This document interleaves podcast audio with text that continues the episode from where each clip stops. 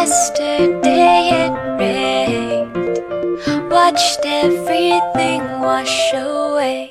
It took some time to dry before I could feel okay. Good morning and hello everybody. Welcome aboard American English Express. I'm your host Oliver. 各位好，欢迎搭乘美语早班车。 许多人呢，在使用单词的时候，总是习惯于用最熟悉、最简单的单词来进行表达。这样一来呢，其实自己的词汇量很难去提升。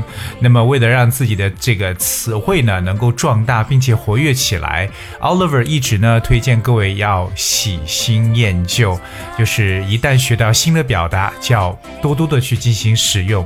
当然了，今天美语早班车，Oliver 就跟大家一起呢来注入一些新鲜的。单词血液。今天跟大家去分享的这些单词呢实际上呢它们有自己的一些表达只不过呢我想把这个词汇进行升级让大家能够去学出来更加啊看上去高大上的一些表示方法。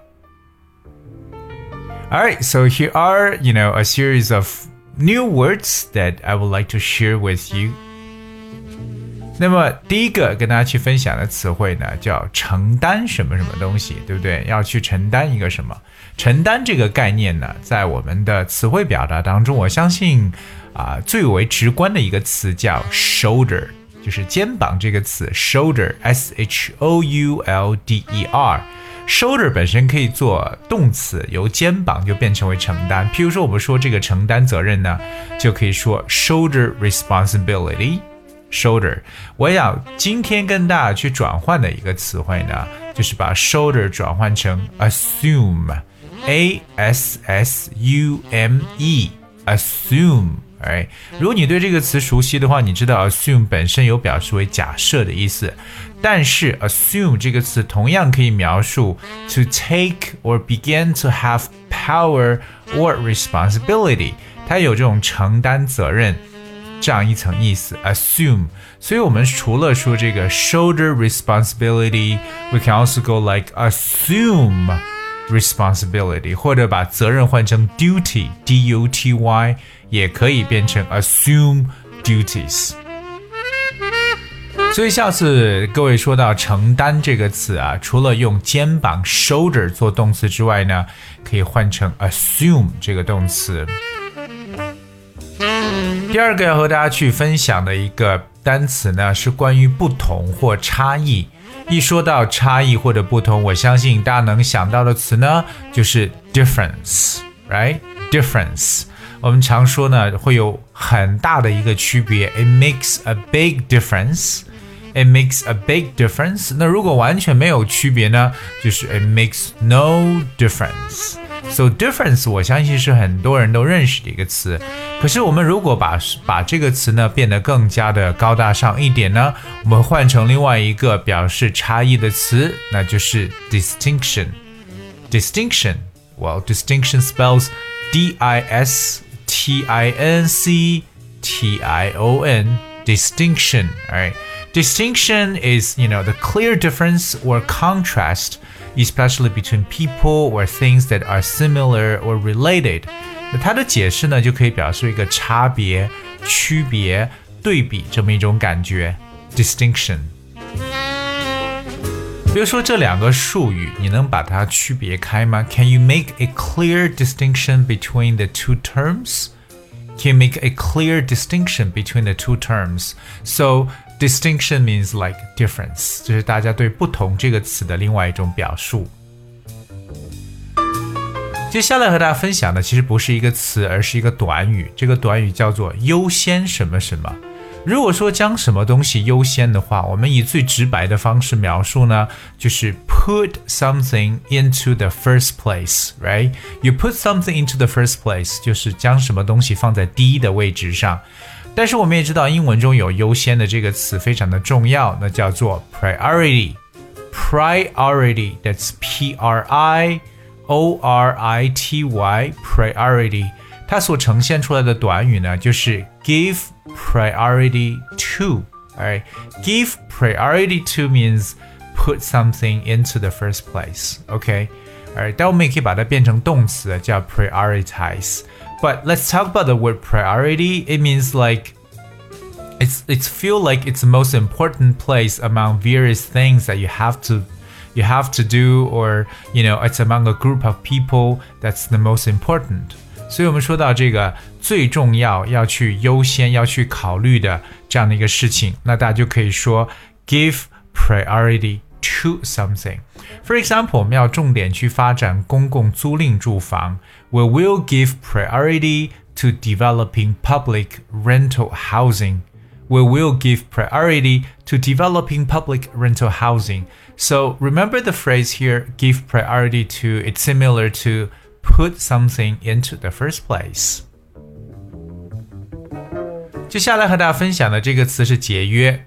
说到节约呢，我们能够想到最简的词就是 save，s a v e，right？We talk about save money, save time, save water, right？节省时间，节省水源，对不对？节省这个金钱。But save is a very very simple word, you know. And there is another word that's similar to save, but I think it's uh, a little more challenging. It's called economize economize. That's E C O N O M I Z E. Economize. 大家知道 economize 是由 economy 就是经济这个词变过来的一个动词了。So the word economize means to use less money, time, etc. than you normally use，也就是我们所说的这种节俭、节省。所以下次大家来说到 save 节省、节俭的时候呢，就可以用 economize 这个动词来进行一个替换。譬如说呢，我们得从现在开始呢来去节省这个开支，which is we're going to have economize from now on.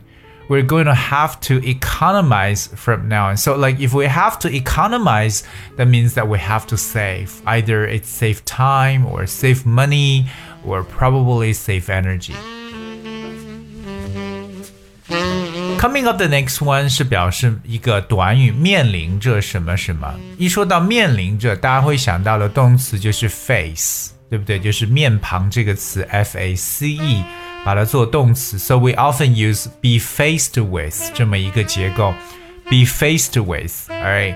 那我们也曾经说过 face 做动词表示面对，还记得在口语当中有一个有一种说法叫 face the music。Face the music，面对音乐，其实面对音乐就是面对现实。那么能够代替 be faced with，今天给大家来推广的这个是 be confronted with。哎，we look at the word confront，it's C O N F R O N T，confront。Alright。 So confront or be confronted with. Okay, so be confronted with something or to have something in front of you that you have to deal with or react to. 这就是你要去处理、去面对的一个事情。Be confronted with. 比如说呢，我们必须要乐观的去面对未来。Alright, we must confront future with optimism. We must confront future with optimism. So remember, confront 就等于我们所说的 face 面对。最后一个跟大家来去分享的，就是说到欺骗这个词。如果说到欺骗呢，我们能想到的一个动词叫 cheat，c h e a t，cheat，right？t，cheat，right？For example，我们跟这个考试作弊就是 cheat in the exam，right？cheat in the exam。当然了，我们还有一个出轨的说法，就是 cheat on someone。Like if I say she's cheating on her husband or he's cheating on his wife，就是这种婚内出轨的一种说法，cheat on someone。可是我们今天说到这个欺骗呢，还有一个特别好的词，这个词叫 deceive。 deceive，it's D E C E I V E deceive。Alright, deceive someone or deceive someone into doing something. It means to make somebody believe that something that is not true，就是欺骗、蒙骗的一层意思。这个词 deceive。One example right here，她丈夫多年来呢一直在欺骗她。So her husband had been deceiving her for years. Her husband had been deceiving her for years. Today we basically talk about some words, very often used words, but there's always alternatives. You can use better alternatives, you know, words that seem to be more challenging. And, uh, you know, if you master all those words, that your way of expression would definitely be much better. 所以今天来去分享的这些词呢，就是可能大家都认识这个词的一个最基本的表现。但是如果你把它的替换性的说法能够掌握的话呢，就让你的表达变得更加的好一些。所以呢，其实我今天开场的时候跟大家所说到，提升词汇量最重要的一个方式，就是要喜新厌旧。当然，希望各位在把我们今天的节目听完之后呢，就能够多多的去使用里边的新的词汇。Alright, guys, we have for today's show. 今天节目就到这里，最后送上一首歌曲《Reality》。Hope you guys enjoyed and Thank you so much for tuning in today. I'll see you tomorrow.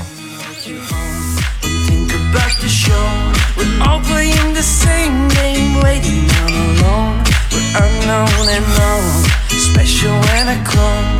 Hate will make you love will make you grow.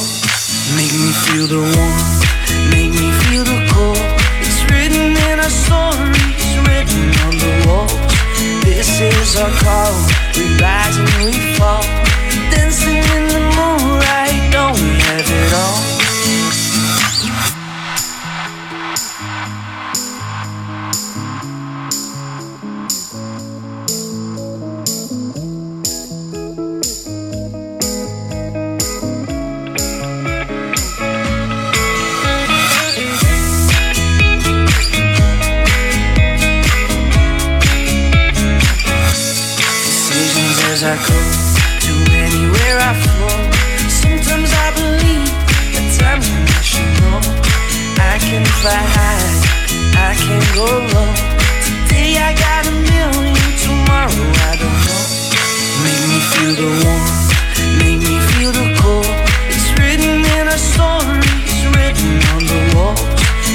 This is our call, we rise and we fall.